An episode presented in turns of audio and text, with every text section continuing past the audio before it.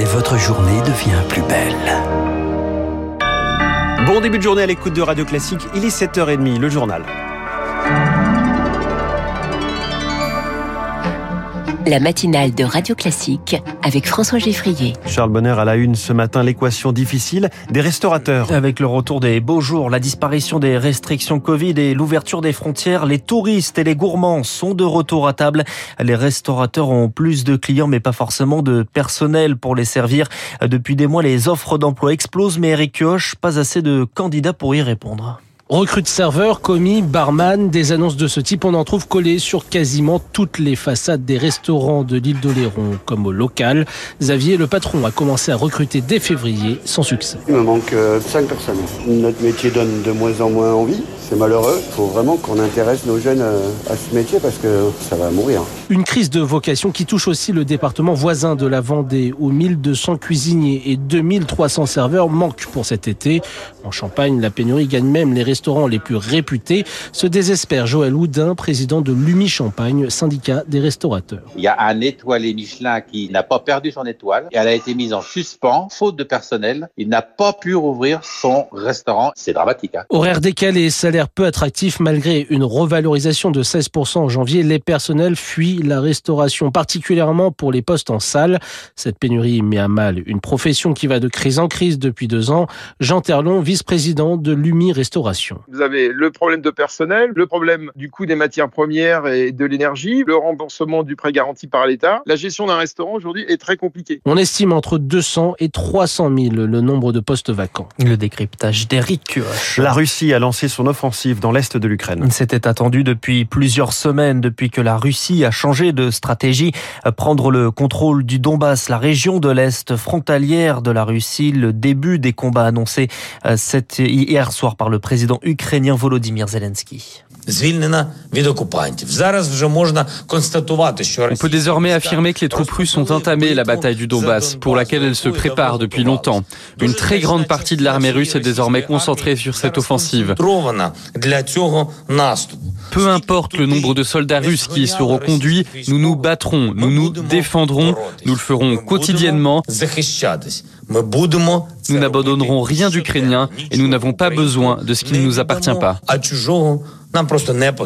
Mais les combats sont donc engagés dans plusieurs villes, dont Kremina, c'est à 50 km de Kramatorsk, capitale du Donbass. Quatre civils sont morts hier dans des bombardements alors qu'ils fuyaient cette ville de Kremina. L'armée russe semble bien mieux équipée que les Ukrainiens, mais selon le général Jérôme Pellistrandi, le rédacteur en chef de la revue Défense nationale, l'armée ukrainienne peut résister. Depuis 55 jours, ils démontrent leur capacité à résister et donc cela risque d'être extrêmement difficile pour les Russes, même si ceux-ci peuvent avoir un avantage tactique sur le terrain. Les Ukrainiens reçoivent un certain nombre d'armements et en particulier des armements occidentaux qui ils sont bien organisés, ils connaissent leur terrain, donc ils peuvent tenir à temps euh, certain. Les combattants sont épuisés, mais du côté ukrainien, il y a une volonté absolue de euh, se battre jusqu'au bout. Le général Jérôme Pellistrandi, joint à l'instant par Chloé Juel, pendant ce temps, l'ouest du pays n'est pas, pas non plus épargné. Hier, des frappes sur le Vive, carrefour des déplacés de tout le pays. Bilan 7 morts, 11 blessés les Occidentaux se réunissent aujourd'hui dans une réunion virtuelle. C'est un autre théâtre de tension. Israël a mené cette nuit ses premières frappes sur la bande de Gaza. Réponse à des tirs de roquettes depuis l'enclave palestinienne. Ce week-end à Jérusalem, des affrontements sur l'esplanade des mosquées ont fait plus de 170 blessés. Le Conseil de sécurité de l'ONU se réunit dans la journée pour échanger sur cette montée des tensions dans la région. Radio Classique 7h34, les derniers préparatifs avant le débat de l'entre-deux tours. Comme une pause dans la campagne, Emmanuel Macron prévoit un déplacement en Ile-de-France. Aujourd'hui, Marine Le Pen va limiter les sorties pour se préparer et se reposer cinq ans après sa prestation ratée. La candidate RN était hier dans le Calvados à Saint-Pierre-en-Auge où elle a recueilli euh, plus de 35% des suffrages. Euh, ce matin, les Chirac prennent la parole. Claude, la fille de l'ancien président et son mari Frédéric Salabarou appellent à voter Emmanuel Macron.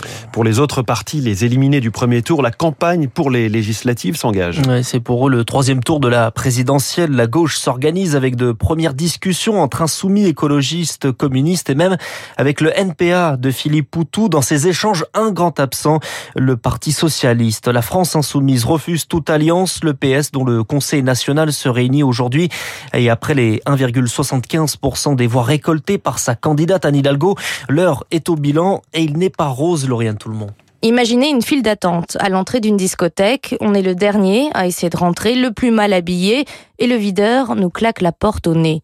Voilà la métaphore que file un cadre du PS et le videur. En l'occurrence, c'est Jean-Luc Mélenchon, le chef des Insoumis qui, les socialistes en sont conscients, ne cache pas sa rancœur envers son ancien parti. Cela fait plus de dix ans qu'il nous insulte de social traître de droite. On n'efface pas ça comme ça, reconnaît une autre responsable socialiste. Il faut jouer l'humilité, se serrer les coudes pour au moins espérer un groupe à l'Assemblée, à cette proche d'Olivier Faure. Mais au sein du parti, l'appel du patron du PS à faire alliance avec la France insoumise fait grincer des dents les partisans de la ligne des gauches irréconciliables. Ce sera au cœur des débats ce soir au Conseil national du PS. Lauriane monde, ils avaient investi les grands boulevards à Paris pour que l'on parle d'écologie dans cette campagne. Les militants d'Extinction Rébellion ont levé le camp hier soir après trois jours d'occupation dans le calme. Le tribunal correctionnel de Paris rend sa décision aujourd'hui dans le procès de Deliveroo. La plateforme est l'un des exemples de l'ubérisation de l'économie. Deliveroo est accusé de travail dissimulé d'avoir employé ses livreurs sous le statut d'indépendant alors qu'ils auraient dû, selon l'accusation, être salariés. Le parquet a requis 375 000 euros d'amende contre Deliveroo France et un an de prison avec sursis contre deux anciens dirigeants français de l'entreprise. À Bruxelles, le procès bis du 13 novembre s'ouvre aujourd'hui. 14 suspects écartés de la procédure française. Le procès qui se tient en ce moment devant les assises spécialement composées à Paris. 13 hommes, une femme seront donc jugés en Belgique, soupçonnés d'avoir apporté une aide, même minime au commando. Et puis on termine avec la mort de deux illustres pianistes. L'américain Nicolas Angelic s'est éteint hier après une longue maladie. Il était âgé de seulement 51 ans et on l'a appris hier également. Le pianiste roumain Radu Lupu, 76 ans, est décédé ce dimanche à Lausanne. Radu Lupu a commencé le piano à 6 ans et s'est produit en public à l'âge de 12.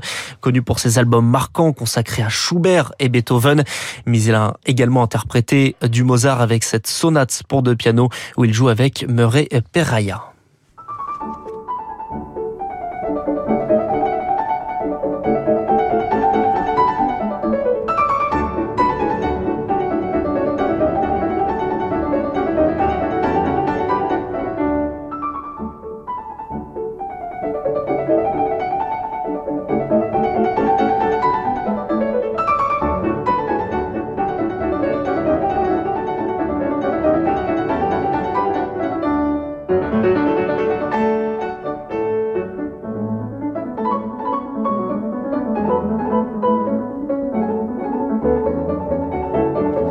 Le final allegro de cette sonate pour deux pianos de Mozart dans le journal de Charles Bonner. Merci Charles, il est 7h38.